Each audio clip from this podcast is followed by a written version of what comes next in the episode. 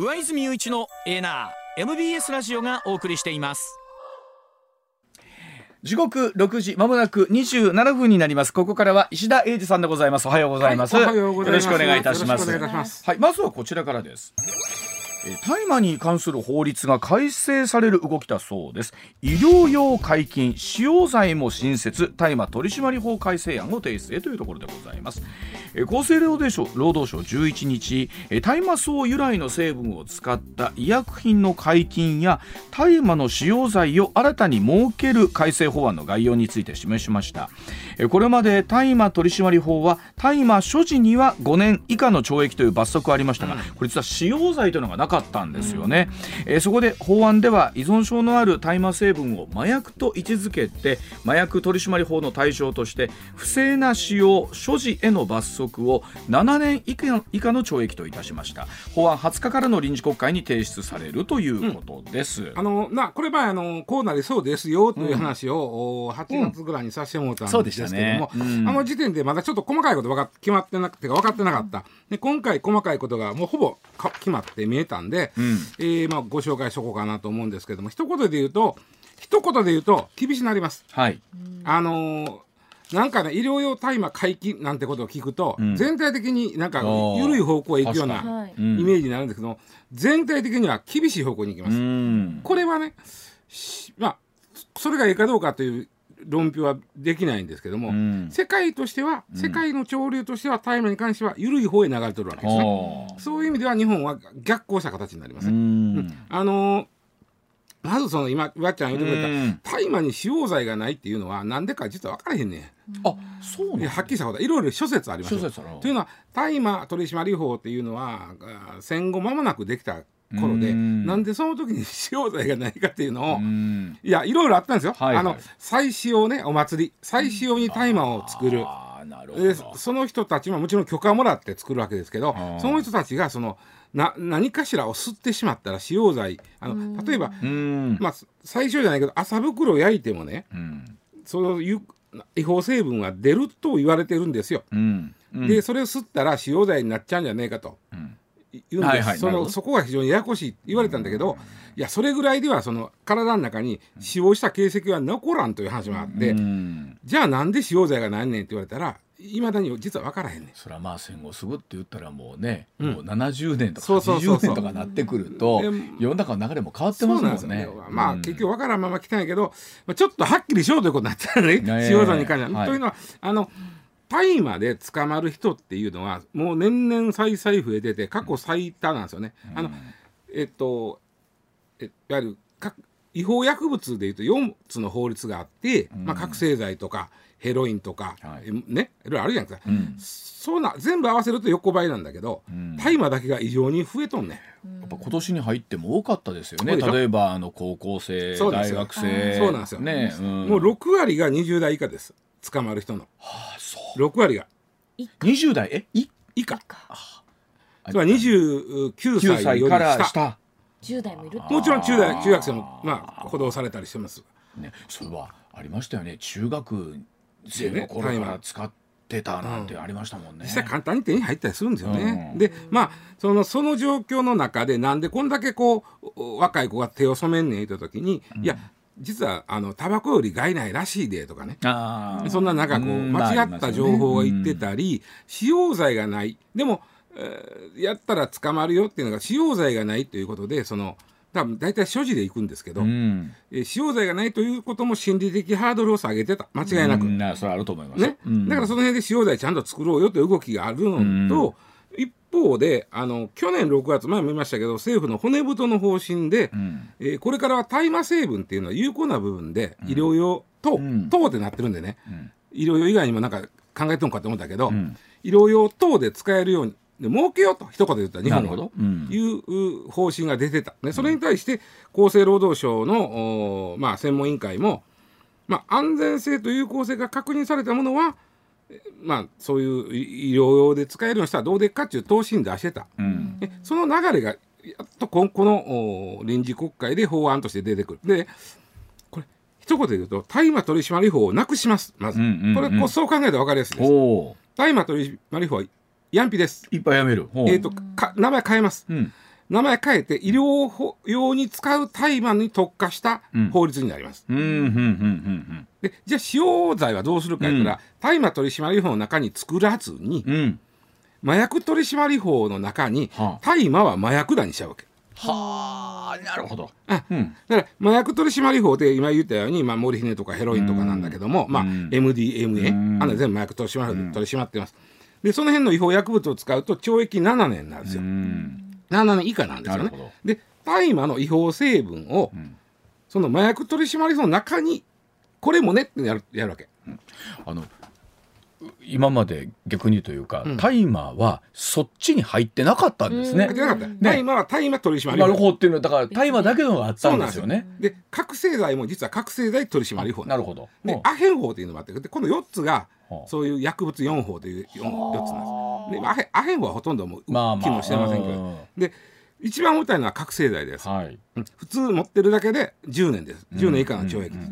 であのやあ次に重いのがこの麻薬取締法なんで、うん、えー、使うと麻薬取締法は使うと懲役7年以下の罰則となってるんで、うん、えー、その中に大麻を入れるということは大麻を使うと懲役7年以下の罰則という、はあ、これめちゃくちゃ重いですよ、はい、めちゃくちゃ重いですよ7年以下7年というのは。というのは、はい、例えばね今の大麻取締法はまあうん、持ってるだけやと5年以下な懲役なんですよ、うん、それより重いわけでしょ。はいそうですね。でしかも今の大麻取締法でいうと営利目的所持つまり売るために持ってた。非常に悪質ですね、うん、それで懲役7年以下なんですよ、うん、それと同じ重さになるということは、まあまあ厳しいんですよこれ。かなり厳しいですよ、あの一方でその世界がね、うん、緩くなってるっていうのも、まあ、これはどういう考え方なのかっていうのもね、よくわからないところではありますけれども、この辺がねちょっと今から説明しますけど、ここはやっぱりねその医療用大麻の解禁とつながるとこがあります。一つはね。ね。東南アジアなんかそうですね。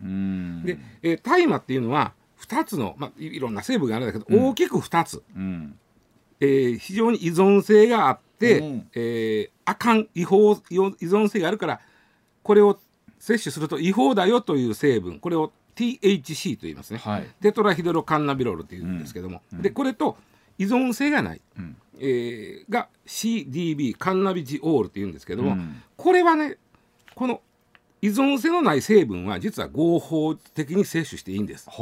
で売ってますね変な話。売ってますね。でこれはね合法成分はそれを摂取するとリラックスするのね、ちょっとこう眠りが良くなったり。するんで、オイルで売ってんのよ。あ普通に。火つけるってことですか？あそうじゃなくてあのオイル。オイル飲むね。あ。のコーヒーとかに入れて。そしたらちょっとリラックスできるとかあ。ってこれは CD ごめんなさい。CBD って言うんですけど、はい、カンナビジオ。それは大あの依存性もなく？ないないんで、えー、合法となってるんですよでこの成分は合法なんです。でこれは種と茎から取れるんです。まあパソコンで今うわちゃんそうだ、はい、CBD って言ってもうたら、いっぱい出てきますよ。それ前やりましたね。3年ぐらいで売ってますわ。だったらチョコレートもクッキーも売ってますわ。グミも売ってますわ。でこれは食べたからで何のあの違法にもならない。あかんのははあの葉っぱとか根っこから取れる THC というこのどっちかというと肺になる成分。これを取るとさこれ今回でいうと懲役7年になるわけよ。同じ大麻というくくりになったらそれがあるわけですところがさっき言ったように大麻取締法って古い法律やったんで。あの成分で書いてなかったそう分かってへんね。ああなるほど。細かいところまで、ね。うん、あの種と茎はええですよと、うん、葉っぱ開けまへんねみたいな言い方やって、はいはいはい。でそれもなんかごややこしいなと思ってもう分かってんから CBD はオ,、まあ、OK とは言わんけど、うん、要は THC の方を取ると違法ですよと、じゃあ捕まえますよという法律に変えるわけです。はいはい、でで CBD は違法じゃないから、うん、これは医薬品に使ってもいいですよと。であかん方はやっぱりね医薬品に使えないみたい、うん、ここが大きな違い。国によってはこのあかん方も、入ってても OK いう国もあるわけ、そのいろんなその方が薬の幅が増えるから。なるほどというのはね例えばあのモルヒネはい、僕ら麻酔で使います、はい、あのまあボスカでも、はいはい、まあ手術のね、はい。うん、モルヒネって普通に使ったら違法なんですよ、うん、普通に使ったら懲役7年以下なんですよ。だけどそうやって麻酔で使う分には構わないってなってるから大麻もその普通に使ったらあかん成分も、薬で使うにはええのかなってそっちになるのかなと思ってたら、どうもそうじゃなくて、今でもええ方は薬にしてもええですよという法律になるんですよね。なるほど。で、それはもうすでに今治験でやっててね難治性の転換の薬。うん、ではもうこれがめっちゃ効くって言われてて、だから一つのその大麻という中から、うん、えええもんとというかそうなんですよ、ね、ええもんとあかんもんが一つの中に混在してるから、あのややこしいっちゃややこしいんですよね。いろいろええもんと悪いもんを両方使うようにしたしたら、うん、薬の幅は確かに増えますよね。うん、今はあの転換の薬はええ方の成分だけ使う、うん、これもねありがたいんですよ。難治性なんていうとね、やっぱりそれ薬品メーカー作っても儲かれへんから、うん、薬開発したがれへんのよ。なるほど。それが大麻で治るとなったらさ非常にその病気でしんどい人はありがたい。うんうんうん、でそれ以外に例えば、えー、タイ。タイは2019年に医療用大麻解禁したんですけど、うん、これはっきり言ってタイって観光立国でしょ。はい、なのでいろいろ幅広く薬作れるようにしといて、うん、観光じゃなくて、医療用医療ツーリズムを考えてるの。はあ、そんなもあるんですね。治療しに来る。治療しに来てちょうだいと。で、まあ観光もしてちょうだいと。なるほど。で、他にもね、例えばがん、糖尿病、緑内障、パーキンソン病、いろんな薬が開発されてる。で、これって今言ったがん、緑内障、糖尿病ってまあパーキンソン病か、この辺はやっぱ年いった人がなりやすい。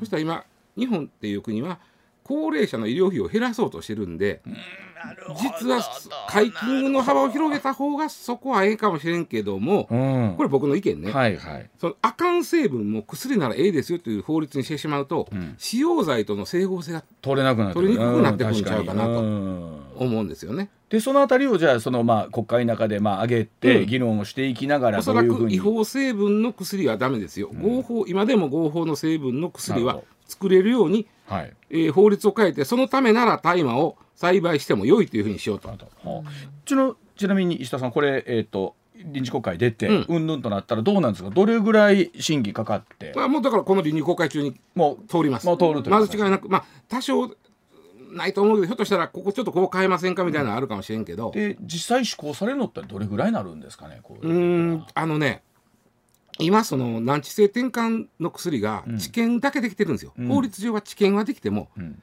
お医者さん使えないですよね、はい、だからまあ言ったら治験済んだらもうそこは使えるようになるんじゃないか、うん。はい、まあ、一方でその例えばその所持というものが、えー、罰則になってこれはね、あのすぐだってま、大麻は麻薬ですと決めた瞬間にもう取り締まれるんだもん。もうその瞬間からということなる。麻薬取り取り締まり法あるんだもんでその法律の中にそれが入るということ入るだけやから。でも、えー、そのまま施行されていくということになるわけですね。そうそうそうそうそう、はい、結構厳しくなるんですよ、なるほど。は、はい、まあでもあのー、我々からするとあそうか。え持ってても罪にならへんの？と思ってたところは実はそういうところにも持ってたら罪だ持ってたあごめんなさい。使っても罪になれへんのと思ってたのは実はそういうところもあったけれども、ね、よくわかんない。はい。だそうでございます。では続いていきましょう。こちらですさあ時刻6時40分になりました、え残業規制の緩和自民万博担当大臣は否定というお話でございます。さあ自民党の大阪・関西万博推進本部の会合でパビリオン建設をめぐりまして自民党議員から時間外労働の上限規制の対象外とするように求める意見が出たことについて自民花子万博担当大臣上限規制の適用除外こちらを否定いたしました。自見大臣は命輝く未来社会のデザインという万博のテーマを考えても相入れないと述べたということなんですね。また万博関連の工事についてまずは交通インフラなど、えー、施工環境の整備を整わせて、えー、施工関係者が仕事のしやすい環境を作ることが最優先だと述べました、当たり前ですよ ね。何を言うてんねんですが、びっくりしたの自民党の、うん、あの会議、その前日の会議で出た言葉が、俺びっくりしたんやけど、はい、このままやったら無理やから、うん、2024年問題、2024年問題っていうのは残業規制です。うん、よく言われるのが、まあ他の業界より遅れてた。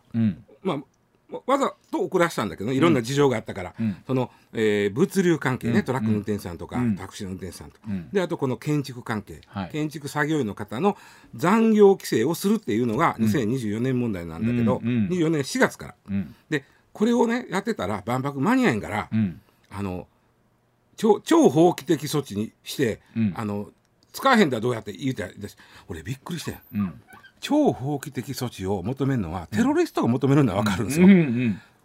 あのね法律作る法律作るのが国会議員でしょ、うん。その国会議員が法律を枠裏側にしたらどうやって言うのは うん。お前ら仕事何や思ってんねんの話ですよ、はいうん。テロリストが要求してきたから今回はしゃあない超法規的措置でね、うん。刑務所から人出してうん。人質交換やっちゅうのあったでしょ昔、ん。福田さんやったかな、うん。でも、えーその時のじゃない。うん。自分らで言い出したことがまずびっくり。それともう一つはさ万博工事は災害やと思って例外にしたらどうやって言うた自民党議員がおって。それもまたちょっと言いようがあれですこれはねこれはちょっとまあいだいまあまあまあ。俺もそういった災害の人にしてみたらなんか気悪いというかなんというかね被害者の人にしてみたら、ん。何を言っとんねんと。うん。でもねこれねじちょっと変なこと。2024年問題で、あのー例外規定があって。ね、うん。あの残業時間の規制はしますけども災害復旧復興業務は除くとなっとったんですよ。ああなるほど。あ2024年問題で。はいはい。来年の4月以降も災害の時はこの規定は外しましょう、うん。まあ実際そうでないと対応できないケースがありますもんね。てそれは人の命に関それわるからね。はそうだと思います。はい。今瓦礫のね下であってる人に「あごめんもう残業終わりは帰るわ」それは無理です無理。無理でしょ、うん。でそれはき規定外しましょうとなってその子を言うてきてるようなだ災害と思ったらええねんって言うから、はい。い、やあまあそれは、言い方ですよねそれは何を言うとんねんでしょ、うん。まあほんで実はねこの2024年問題建設業の場合、えー一人親方にも適用される。おこれすごいいでしょ。これ実は案外知られてない。というのは例えば僕があ建築会社作りました、で前田とうわちゃんに、えーさ建設現場で働いてくださいって言った場合は、あなた方はこの残業規制の対象やの分かるでしょ、はい。でも僕一人しか会社でおれへんで僕一人でやる場合これ一人親方一人親方言いますよね。この場合は誰が言うねんとうん。思ったら、ん。この僕一人の一人親方でもこの残業規制はそのままかかってくる。はあそう。でちなみにあの原則として月45時間以内なんですよね。うん。どうでしょう？1日2時間ぐらいよね。そうですね。平均すると。はい。でちなみにあのある転職情報サイトが調査したんですけど建設業界の平均残業時間ってもう51時間2時間なんですよ。平均。もう超えてる。超えてる。だからうん超えてます45なんてとうに超えてる。時数ってなんかもうちょっとありそうな気がああるあるあるあるある。もっとある、もっとある、うん。であのいやもう100超えてるっていう人もおんねんで。さすがに100っていうとね、うん。ほんまにしんどいですよ、ん。しかもあの建設現場ってことは一日体フルフル動かしてるわけじゃないですか。そう。我々の100とは意味が違う。じゃ天下の中とか。本当に違います。そうでしょ？はい、もうほんまそそんなでほんま大変とほら建築業界って土曜日休みちゃうからね、うん。まあ、それで結構しんどかったりするんだけども。でまあ、例外にしたらどうやけどそしたらまあ自見さんが万博担当大臣の自見さんが、それは万博の趣旨に合わんぞと言うたという話なんです。まあそうでしょうね、でだからそれで言うとまずはあの交通インフラなどのねこの施工環境自体をうん。やって、うん。えーうまく世の中回るようにするところが最優先だってそうそうそうそう、だって今、うん。一本の橋と一本のトンネルしかないのに。だからそこのところをもうちょっと、うん。えー交通の便を良くして、行くだけで1時間かかる言われてあのおそらく渋滞するから。大だから変ですね。行って帰って2時間取ったら、うん。もう残り6そうそうそう。時間ぐらい。そうそう。無理やん。残業に残業というか勤務時間に入るんですか？ねうん、無理やんってなるよ、まああのなんていうか作業車に乗っていくとしたらそこはもそうね。入ってるからね、うん。そうですよね。実は僕はこっからなんですけど、はい。おーまあ、実は今もうそうでのうても日本はこの建築業界とんでもない人手不足になってるっていう話をちょっとしたいんですよ、ね。今日はそちらでございます、さあ建設ラッシュでどうなるんでしょうか？建設業界の2024年問題とは、さあお話ある通り2024年4月から残業規制が厳しくなることで、労働者確保の困難が予想されている2024年問題、いろんなところにありますね。原則として年360時間を超える時間外労働ができなくなって、そう月45やなこれ。はい、うん。労使が合意した場合でも年720時間以内に制限されます、で建設業界では特に大阪や京都ではマンションやホテルの大規模な建設ラッシュも控えているということで、深刻な人手不足による工期の遅れなどを懸念する声が広がっています。さっき月45言いましたけどこれ単純に12倍するとと600近くいくんだけどねこれうん。年でいうと360やから、うん。月20時、えっと、30時間しかあかんことになって、平均するとね、うん。なかなかたもうほんま無理なんだけど。だから1日1時間そうそう。もう無理やんって。ぐらいでね俺先週この番組までちょっと東京の友達に会いに行ってうん。東京行ったのよ、はい。でびっくりしたのが、ん。東京って駅どこの駅行っても、ん。もう駅前がん。高層ビル立ちあまってようとしてる、はい工事中、うんそうですね。どっこもかしこも、はい。で俺びっくりしてね何東京の友達に「君らはん。これはなんていうの慣れた景色なんだ」うんうん。言ったら「いやびっくりしてね」言ってたからうん。東京の人間もすごいやろうってあっちこっち。例えば今東京って高層ビルだけで200以上作ってる最中やんてああそう。え200最中。今作ってる。最中。へー。最中。すごいですね。であの例えば東急渋谷なんか東急グループが100年に1回の大工事中なんですよ。渋谷のあの辺。へえまあ東京の場合一個一個の街がでかいからね、そうなんですね、はい。で東京駅周辺もこの間ちょっとまねあの痛た痛ましい事故がありましたけあども。あそうでした。はい。最先端ビルをいっぱい建てようとしてます、うん。で、えーあの麻布麻布のは64階建てで、はい。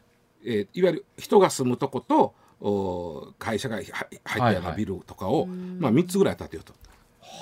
でもあの確かに梅田でもねさっきお話しした通りあそこ梅北の工事、今続いてるじゃないですか、あそこも含めてですけど梅田もねなんかど真ん中いつも年中工事してるような、そうそうそう。イメージで。そうなんですよ。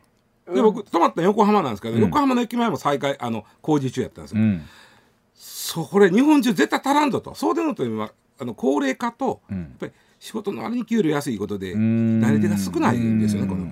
でじゃあもう一つあんまりみんな知らんでしょうけど、種子島に曲げ島という島がある、ほう。えーここが今基地作ってる。ほえーもちろん自衛隊の基地なんだけど、はい。えー米軍の着陸訓練用にも使えるような基地を作る、うん。うん無人島なんですよ、はい。平べったい、うはいはい。そこに滑走路作ってるんですけど、うん。そこの、えー今工事中で、うん。ピーク時にはその作業員が6000人、6000人？うん。種子島の人口2万6000人なんで、いろんなところから集まってその6000人の人はうん。種子島に泊まってはるんですか、だからうん。すっごいのが今うん。種子島のこの北の方なんですよね負け島っその近くの民家なんか、はい。月50万とか80万で借りに来るって。借りに来るだって泊まるとこないから。はあ。はあ。でもそれぐらい出してでもまあ全然。宿を確保したいってことなんですね販売をまず今作らなあかん最中やからその販売ができるまではそやせんと、で僕あの S さんしてしょはいはいわかります。僕はいもちろん。S さんって種子島の南下の南の方なんです。はい。1時間かかるの、はい。負け島が行くはい。港まで、うん。それでも数十万出すから貸してくれっていう使ってへんねやったら、したらそこに人は取られるわ。東京は200本ビル建っとるわ。で曲げ島のね、うん。作業員の日当ってねあのサイトでも2万円なんですよね。ほう。でも実際は日もう5万円とか8万円らしいですよ。へいやえそれで言うとその働く方、うん。現場の方としてみれば超売り手市場というのを見ていいんじゃないんですか？もうだからまあそこに人を取られるでと、うん。でこうで万博人来んの、ではい。最後にもう一つ、はい。万博軟弱地盤でしょ。はい。同じ軟弱地盤が今辺野古なんですよね。うん。ああ、で軟弱地盤は深い杭打たなあかん、はいはいはい。でそこに今まだ辺野古行ってませんけどこれから日本中の杭打ち区が行くんちゃうかと言われてる、あしたらじゃあ今度は大阪の大阪の杭打ち機どないすんねん問題もあるじゃあ人とと杭打ち機。杭打ち機、うん。うわ本当に2025年間に合うんですかね？だからまあほんまにねこのうん。今回そのジミーさんが言うてはんのはもっともなんですけど、うんうんじゃあそれはそれとして現実として間に合うのかどうか。そうそうそうあと人件費の問題、なんか2025年ってだいぶ先のように思いますけど、うん。言うてるともうもう2023年も終わりですからね。一年間もなくね。来年の今頃ほぼできとかなあかんのよ。続いてこちらのお話です、奈良の遺跡からゴキブリの一部が出土したというニュースでございます、えー奈良女子大学と大阪市立自然史博物館の研究チーム11日、邪馬台国の最有力候補地とされる奈良県は桜井の牧向遺跡で、えー古墳時代の土層から茶羽ゴキブリの体の一部を検出したと発表しました、えーこの茶羽ゴキブリ発見例としては世界最古となる可能性があるということなんですね、この茶羽ゴキブリアフリカ北東部が原産とされていて地中海貿易などを通じてヨーロッパや北米に広がっって日本には江戸時代末期頃に入ったと考えられてきましたが DNA 解析などを元にした最近の研究結果では東南アジアや日本を起源とする見方も出てきてこの辺り世界古代史のまたあ研究乗り換わるんじゃないかというところでございますけれども。はい。あの大発見です。大発見。ゴキブリの破片。あのなんか最初ニュースで見た時空出るやろうというね。こんだけおんねんから。あのほらよく言うじゃないですか。このまああのゴキブリってあれダメな人は G っておっしゃるんで。うん、でもうなんかこの言葉を聞くだけであかん人もいらっしゃるそうなんですが、うん、なんかそれこそなんかね、うん、え恐竜の時代から生きてたなんて言ってましたが。なのでこれがすごい大発見すごいことなんですよ。これ、はい、でで僕も最初ね、うん、ゴキブリの羽の一部が出てきて、うん、ううわーって言ってるのが何かなので、はいはい、やっぱりこれよう見たら大発見で、うん、このまず茶羽ゴキブリとは何ぞやいとかなんですけど、みんながあのギャーとかなるのは黒ゴキブリです。あれは黒ですか？茶羽は時々、あの見かけますが1センチくらいの小さいああははで名前通り茶色です。茶色です。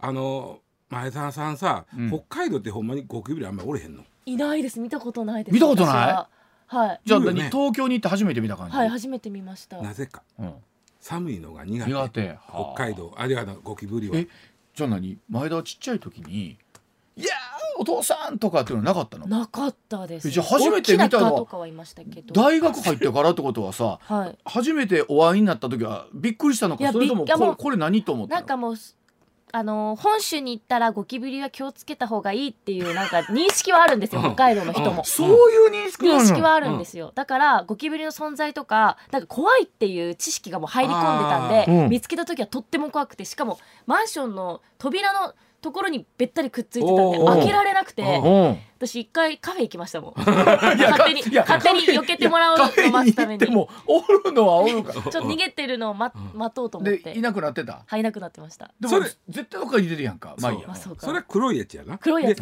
茶葉でゴキブリは1センチぐらいのちっこいやつで割とねこれまあほんで何がすごいかというと。当然これ茶葉でゴキブリも世界中の嫌われ者で害虫なんですけど今上ちゃん言ってくれたようにアフリカ出身やと思ってアフリカ出身で地中海からずっと日本に来たと今思われとったんですが、うん、その入ってきたのが江戸時代末期やと言われとったんですが、うん、末期遺跡っていうことは古墳時代じゃん、うん、そこに見つかったということはえちょっと待ってと、これはほんだらどういうこととなったわけね。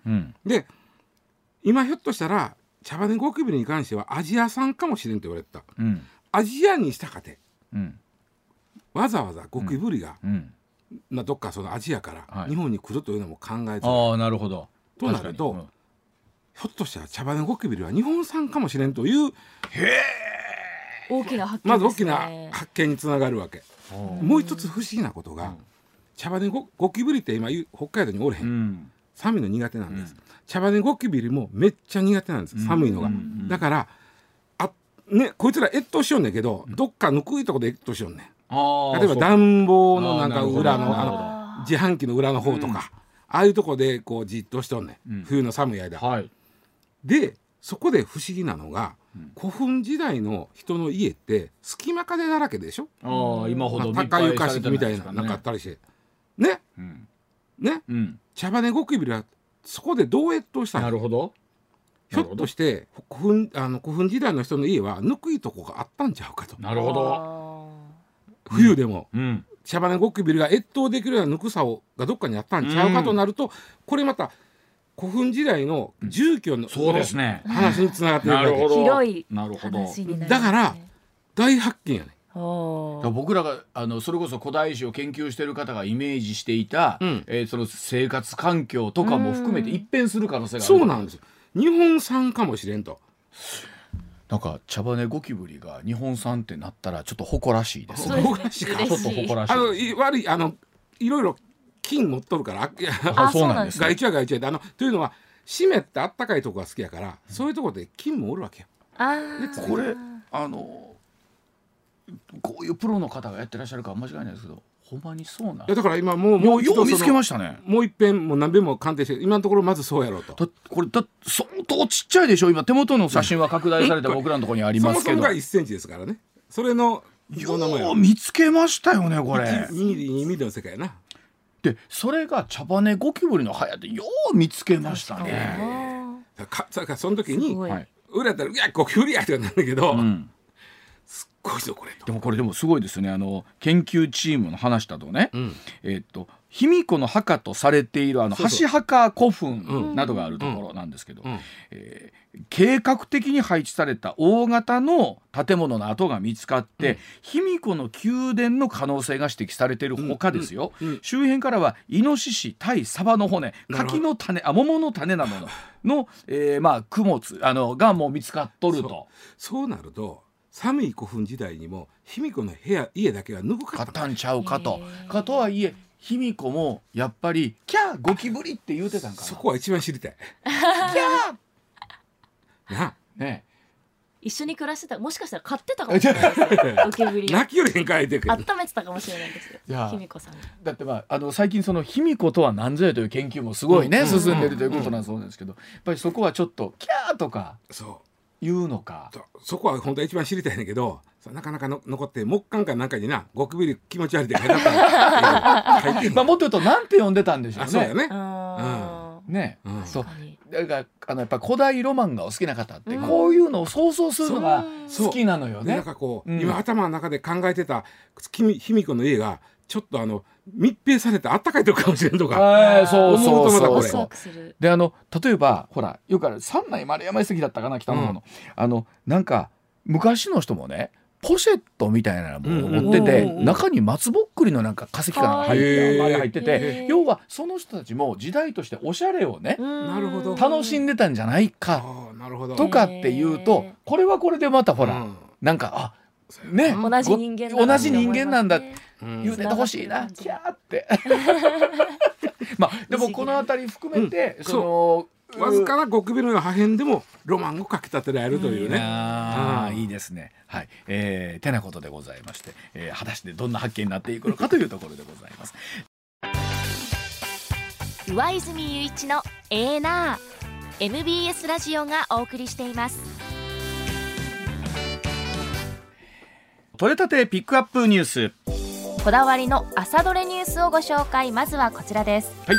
森山文部科学大臣は旧統一教会に対する解散命令を請求すると表明しました、はい、高額献金被害などのトラブルをめぐり元信者らの証言などを精査した結果、うん、教団の活動に法令違反があり解散を求めるべきだと判断しました、はい、昨日開かれた宗教法人審議会で全会一致で了承を経て今日東京地裁に対して請求する方針です、はい。まあ、今日解散命令請求ということなのでこの後司法がどんな判断をするのかというところもちろんまだあるわけなんですけれども本当にそのあたりどんな判断になるかということですよね。はい。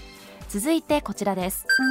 自民党は体調不良を理由に議長を辞任する意向を固めた細田博之衆議院議員の後任に額賀福志郎元財務大臣を推す方向で最終調整に入りました、はい20日召集の臨時国会で行われる議長選挙で正式に選出される見通しです、はい、細田氏は今日午後2時から記者会見を開いて説明する予定です、まあ、細田氏の会見なんですけれども、まあ、議長を辞任する一方で次の衆議院選挙には出るというお話。それから旧統一教会との問題そしてセクハラ疑惑この辺りを説明するということなんですがわずか30分という限られた時間の中で果たしてこれすべてな、まあえー、説明できるのかどうかということですよね。はい続いては緊迫するイスラエルからこの話題です。イスラエルを訪問しているアメリカのブリンケン国務長官はネタニヤフ首相と会談しイスラエルを全面的に支持し民間人の被害を避けるよう連携していく考えを示しました、はい。またイスラム組織ハマスが拘束する人質の解放に向けても支援していくと述べました、まあ、イスラエルが挙国一内閣を作るということもあるそうなんですけれども一方で今コメントありました通りこの民間人人道回廊ということも含めてなんですけれども本当にそういった人たちの被害というものがねあの心痛む映像がのように SNS とかテレビで映像がはい流れますもんね。そこだと思います。はい。続いてはスポーツ。電撃解任のとなったこちらの話題です、はい、立教大学は12日陸上部男子駅伝チーム監督の上野雄一郎氏について解任したことを明らかにしました、上野氏は今年1月の箱根駅伝で立教大学を55年ぶりの出場に導きましたが女性部員との不適切な交際が一部で報じられていました、まあ、私も一駅伝ファンとしてこれとっても残念なニュースであの上野監督中央大学の出身なんですけども立教大学再建に向けて本当に3個の例で迎えられた方で本当に、えー、予定より1年早く立教大学を箱根に久しぶりにまた、えー、導いたという監督なんですけれども、まあ、こういう形になって電撃解任ということになりましていよいよこのあと日え土曜日か、あさってには箱根駅伝ね第100回に向けた予選会ある前ですからこれこの時期っていうのが。タイミングっていうのも、はい、あの選手にとってもこれねえ全くもって自分たち平常心でったら難しいなと思うんですけどもね。はい。では続いていきましょうか、はい、はい、続いては芸能からこちらの話題ですお笑いコンビ藤原の藤本敏文さんが今月4日に都内で乗用車を運転中に当て逃げ事故を起こしていたと所属事務所が明らかにしました。藤本さんは事故直後に適切な対応ができておらず浅はかな行動をとってしまったと謝罪コメントを出し当面の間芸能活動を自粛すると発表しました、まあ、今まで収録されている放送も含めて今対応を追われているようですし、ね、あのすでにまだ放送されていないものもということなんですけども、まあ、あの当て逃げ事故とかとなった時に我々こういや普通に言っていったらこんな大ごとにならずにっていうところもね、思いますよね。ですけどこれがまあ自分自身が彼にあった時にその冷静な対応をねしっかり取れるのかどうかっていうことを自分自身も含めて考えるところですよね。はい、うん、続いてはようやく復旧したこの話題です。全国の銀行間銀行間の資金決済を担う全銀ネットのシステム障害は発生から丸2日を経てようやく復旧しました、はい、10の金融機関での振り込みが遅れるなどの影響が出ていましたがそれぞれの金融機関で通常通り利用ができるようになりました全銀ネットは影響を受けた取引は合わせて500万件に上るとしています、まあ、500万件ってこれ相当な数だと思うんですよね、これによってこうそれこそ例えば給料の振り込みが遅れて大変だったとか、まあ、もっと言うと会社間同士の決済できなかった、そのあたりの保証を含めてどうなっていくのかということだと思います。最後は岸田内閣支持率の話題です。時事通信が実施した10月の世論調査によりますと岸田内閣の支持率は前の月と比べて1.7ポイント減り26.3%で今年1月の26.5%を下回り岸田政権で過去最低を更新しました。一方不支持率は前の月と比べて2.3ポイント増えて46.3%で過去最悪の今年8月の47.4%と同じ水準となりました、まあ、これあの調査会社というかね、えー、ほどによってまた随分と数字変わってくるとはいえなんですけどもそれでも 支持率が26.3%となるとこれはか低い数字だな。岸田さんはそれこそこの後ね自国会含めてですけど、どういうふうな、ね、対応でこう向かっていくのかと望んでいくのかということになりますが。MBS ラジオ上泉雄一のエーナーでは皆さんからのメッセージを募集中です。ニュースについてのご意見暮らしの中で感じたことなど送ってください。メールは uwa.mbs1179.com X はハッシュタグエーナーをつけてポストしてください MBS アナウンサーの松井愛です。アラフィフアナウンサーが少し込み入った話しちゃってます。誰とどんな話をしよっかな。ついつい言い過ぎちゃうかも。アラフィフアナウンサー松井愛の少し愛して込み入った話は毎週土曜日正午に更新。聞いてね。あフォローも絶対絶対してね。